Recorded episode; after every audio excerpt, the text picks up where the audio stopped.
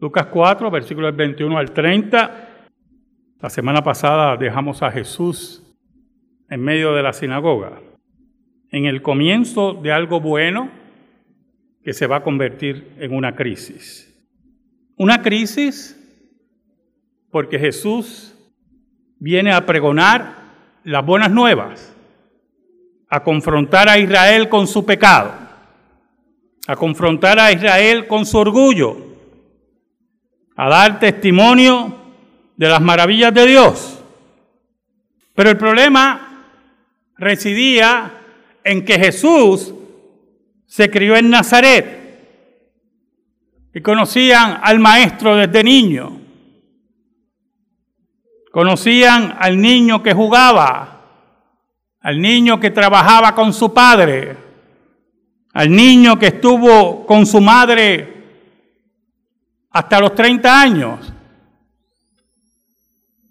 Y por lo tanto, ese niño que ahora es un hombre, viene a hablarles de la palabra de Dios. Viene a hablarles de lo que él era Viene a hablar de Él. Viene a hablar de la contribución de Dios para el cumplimiento de la profecía. Y a algunos no le gustó. Por no decir a todos. Porque el problema de la verdad es que lleva la crisis cuando nos resistimos a la verdad. Oramos. Dios bueno, Tú que vives en luz inaccesible y nada ocurre si no es por tu voluntad, venimos ante ti en el nombre de Jesús. Perdónanos porque te hemos sido infiel, pero tú permaneces fiel. Escóndenos bajo la sombra de la cruz y que tu nombre sea proclamado. Ayúdanos, Señor por Cristo Jesús. Amén amén. ¿Sabe? Lo dejamos en el versículo 22, la semana pasada. Y todos daban buen testimonio de él y estaban maravillados de las palabras de gracia que salían de su boca y decían, ¿no es este el hijo de José? Pero es interesante porque la pregunta que vemos en el versículo 22 es una pregunta de rechazo. Y lo sabemos por el relato extenso de Marcos. Y quiero que me acompañen a Marcos capítulo 6. Marcos capítulo 6, que nos tiene el mismo relato, pero nos da más información. Marcos capítulo 6, del 1 al 6 dice, salió Jesús de allí y vino a su tierra y le seguían sus discípulos. Y llegado el día de reposo comenzó a enseñar en la sinagoga y muchos oyéndole se admiraban y decían, ¿de dónde tiene este, estas cosas? ¿Y qué sabiduría es esta que le es dada? Y estos milagros que por sus manos son hechos. ¿No es este el carpintero, hijo de María, hermano de Jacobo, de José, de Judas y de Simón? ¿No está también aquí con nosotros sus hermanas? Y se escandalizaban de él. Mas Jesús les decía, no hay profeta sin honra, sino en su propia tierra y entre sus parientes y en su casa. Dice que se escandalizan de Jesús. Dice que preguntan de dónde él te saca el conocimiento. Ese no es el que nosotros conocimos. no es ese el humilde carpintero. Y esos milagros que oímos. Y entonces en la interrogante continua hay un rechazo. Y Jesús lo percibe. Porque aún más ellos se, se cuestionan y Él se aplica esa profecía, la de Isaías, a Él. Hay un cuestionamiento, hay una envidia. Y Jesús lo sabe.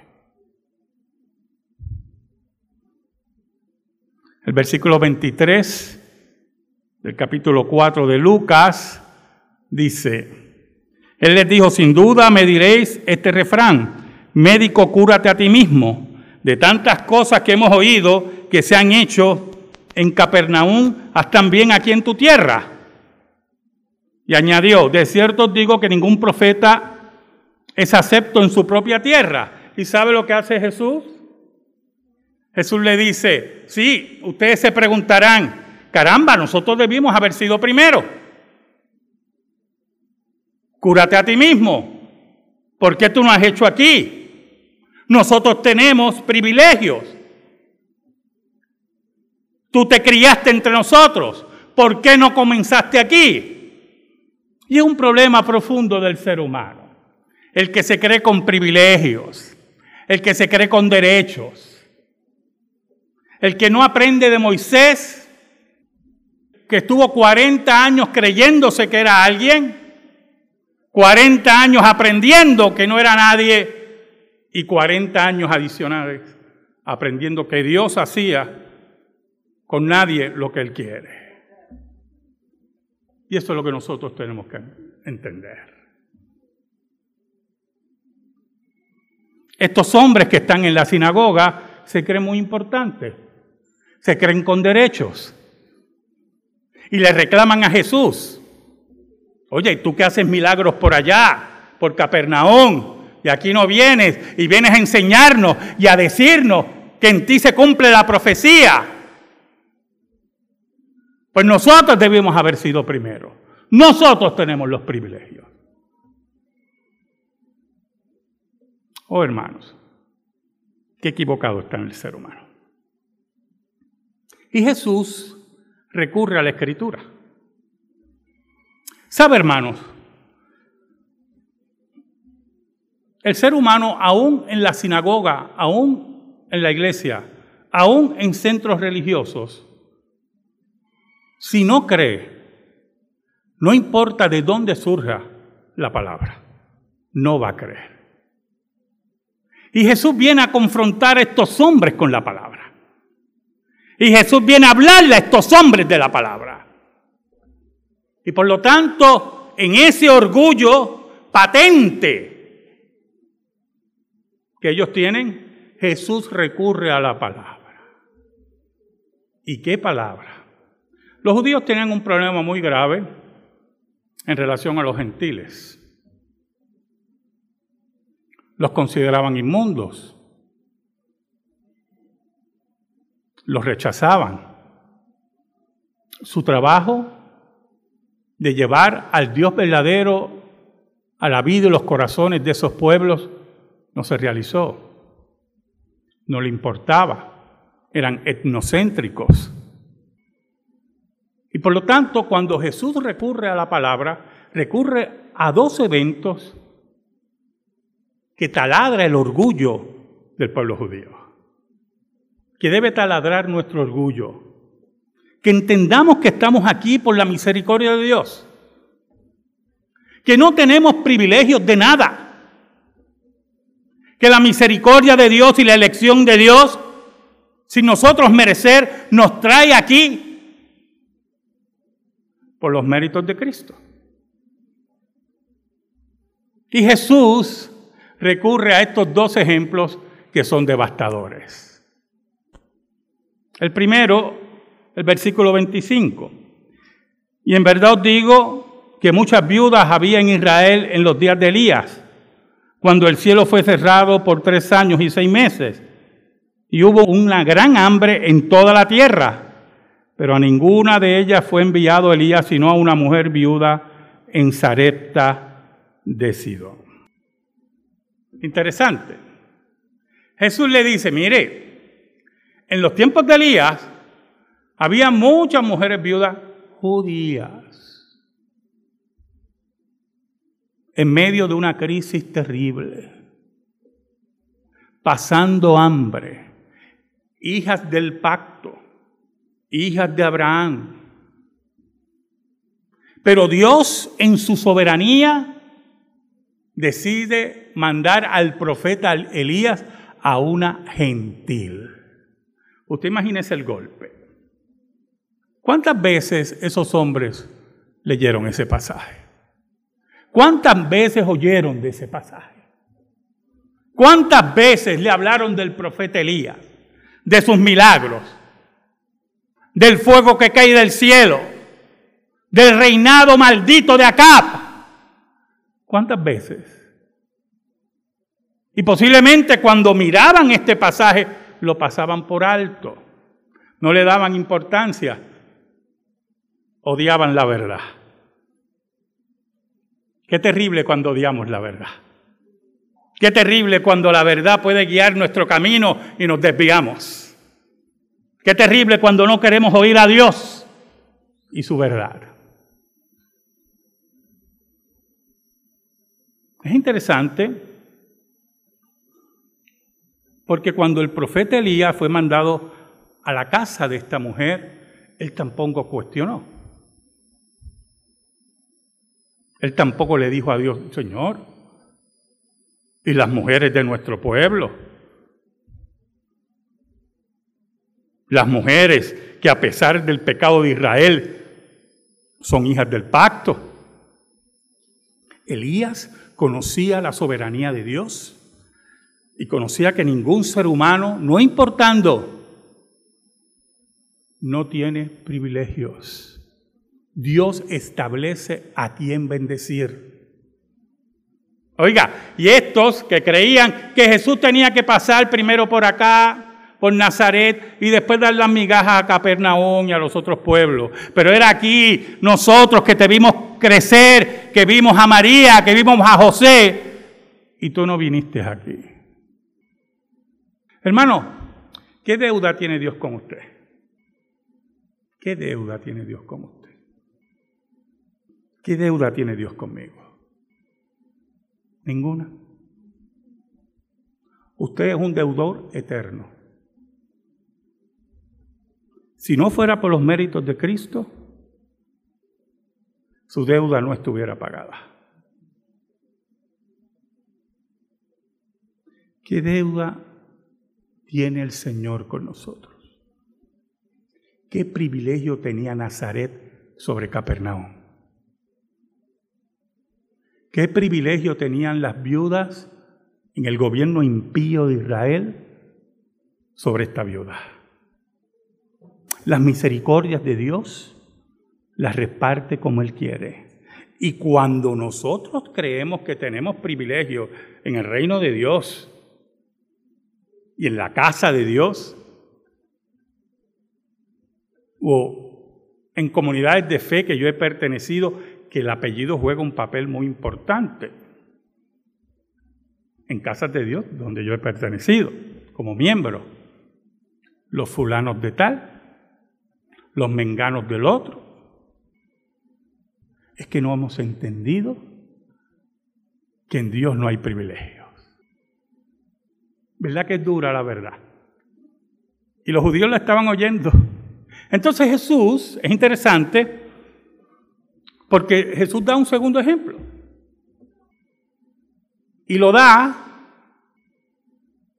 con un pueblo que era enemigo terrible de Israel. Terrible. ¿Usted sabe lo que es un enemigo? Terrible. Piensa en el juego de anoche. Puerto Rico y la República Dominicana, que perdimos. No quise ni verlo. ¿Sabe lo que es un enemigo terrible? Que vi el resultado esta mañana en el periódico. De los pocos periódicos que he votado temprano. Nuestros hermanos dominicanos, muy poderosos. Tremendo equipo. Jesús da un segundo ejemplo que usted no daría, que yo no daría. Que posiblemente si tuviéramos consejeros, nos dirían al oído, Señor, ¿de qué vas a hablar ahora? No digas eso, porque esto se va a poner feo. ¿Sabe, hermano? Es que la verdad tiene que poner las cosas feas. Porque en la crisis es que nosotros vamos a entender qué es la verdad. Pues el segundo ejemplo era diametralmente peor. Terrible. Profundamente terrible. Y muchos leprosos, versículo 27, había en Israel en tiempo del profeta Eliseo, pero ninguno de ellos fue limpiado, sino Naamán el sirio. Enemigos de Israel, asesinos del pueblo de Israel. Y Namán, lo interesante de Namán es que le aconseja la sirvienta que, mire, en mi tierra hay un profeta que lo va a sanar de esa lepra. Pero ellos solamente, como paganos al fin, entienden, escuche, la dispensación de las gracias a través de la monarquía. Y mandan una delegación a Israel y van donde el rey de Israel le dice, mira, hemos mandado aquí a Namán para que lo sane. Pero ¿quién soy yo? ¿Seré yo Dios? En la conversación sale a relucir Eliseo. Quiero que vea la profundidad del orgullo del ser humano. Mire qué profundo es el orgullo del ser humano. Y Namán se dirige donde Eliseo con muchos tesoros. Bueno, aquello era. ¿Cómo era esa gente en ese tiempo? No regalitos de chocolate, esas tonterías. ¿eh? Tesoros de verdad. Y Eliseo le dice, quédate con tus tesoros. Ve al Jordán y sumete siete veces y sanarás. Oye, hermano, Namán no tenía privilegios. Escuche, fue escogido por la gracia de Dios para ser curado en forma milagrosa. Y cuando el profeta le dice, zambúllate siete veces, él viene y dice, pero no hay ríos más limpios en mi tierra. Oiga hermano, te estás muriendo de lepra de lepra. Piensa en una lepra del siglo XXI. No piense en el COVID, por favor. Enfermedades terribles que tenemos todavía que no podemos curar.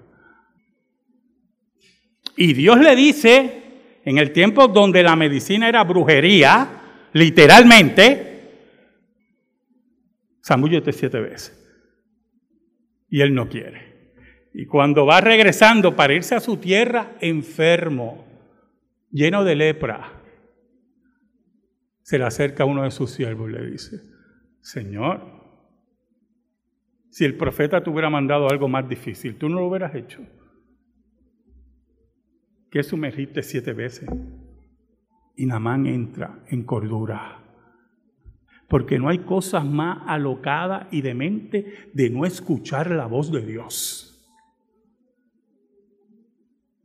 Y dice la Biblia que cuando salió, después de siete veces, su piel era como la de un niño.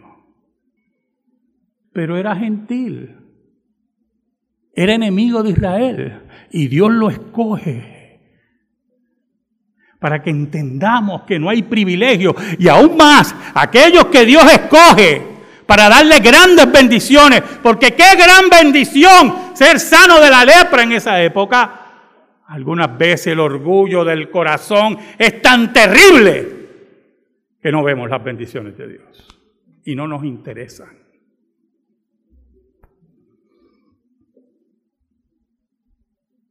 Jesús le está diciendo a su comarca, ustedes no tienen privilegio sobre Capernaum.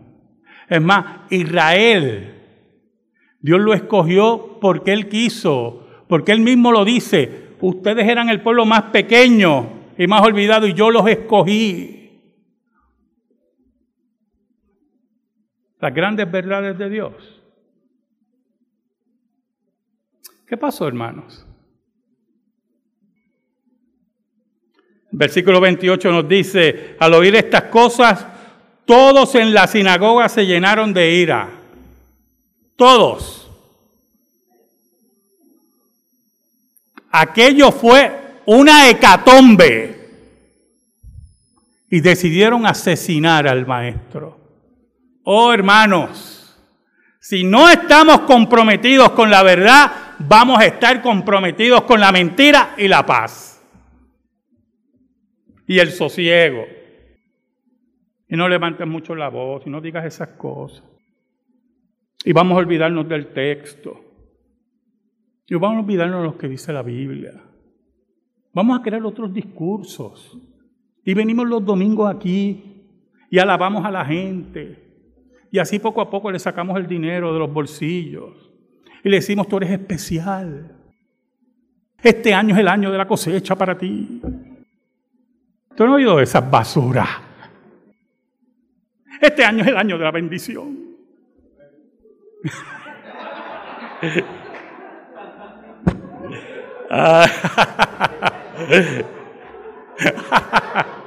Ay, Señor, mire que los, presbiterianos que me están viendo alrededor del mundo dicen, mira, ahí están chistes nada más. No, hermano, aquí tenemos que ser como Cristo en la sinagoga. Esto es lo que hay. Esta es la palabra de Dios. Es la hora del cambio. Es la hora de entender que si no fuera por la elección de Dios, su predestinación y su amor eterno por los méritos de Cristo, ¿dónde estuviéramos? El versículo 29 dice, y levantándose le echaron fuera de la ciudad. Usted imagínese la escena. Oiga, imagínese este lugar. Una hecatombe y la gente cogiendo el predicador. Ponga, imagínese que Zapata está aquí, cogen el predicador.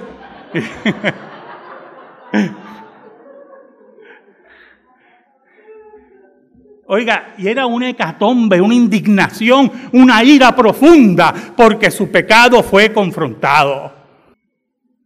Y no querían oír a, Dios, no querían ir al profeta, no querían oír al Mesías, no querían oír a Dios encarnado.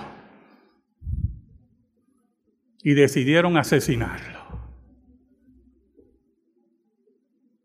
Así de profunda es la verdad.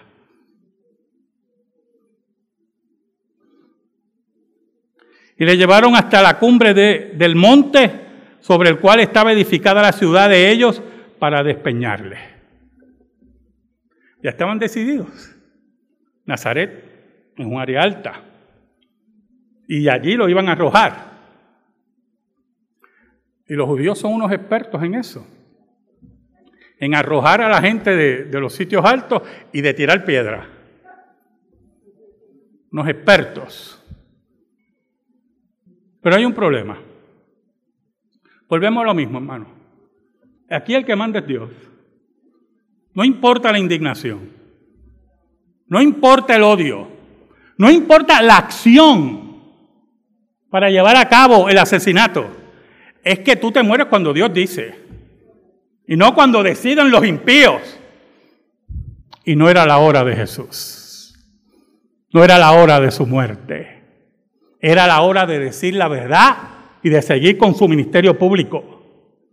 El versículo 30 nos dice, mas él pasó por medio de ellos y se fue. Oiga, siempre ha habido mucha discusión por eso. ¿Cómo fue? Los evangelios no explican. Usted puede imaginarse algo.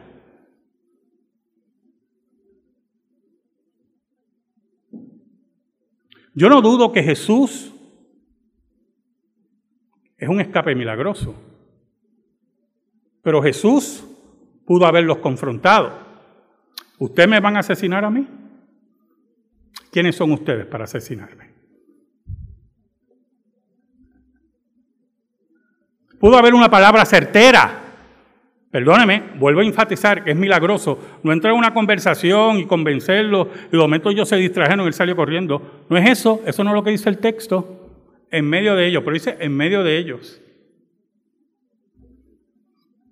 Es aquel que sabe lo que hay dentro del hombre y controla al hombre.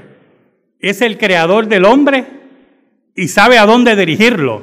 Es el rey es aquel que está en obediencia activa a Dios. Es aquel que dice, nadie me quita la vida. Yo la doy y yo la tomo. Ese mandamiento recibí de mi Padre. Y cuando llegó la hora de asesinar a Jesús, en este evento que estamos predicando, no era la hora del maestro de morir. Y entre la pasmosa mirada de esos hombres, Jesús se escapa. ¿Sabe, hermano? Es un gran privilegio estar aquí. Para mí es un enorme privilegio, siendo un pecador inmundo, de exponer la palabra.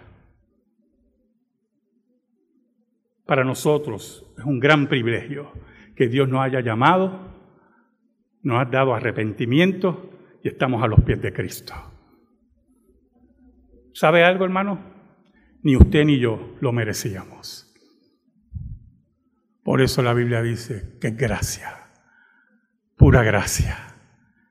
Es solamente el regalo de Dios, sin precio y sin costo. Amén. Gracias te damos, Señor. Y te pedimos, Señor, en el nombre de Jesús, que esta palabra sea depositada en nuestra vida y en nuestro corazón. Por Cristo Jesús oramos. Amén. Y amén. Estamos en silencio, hermano, y en meditación.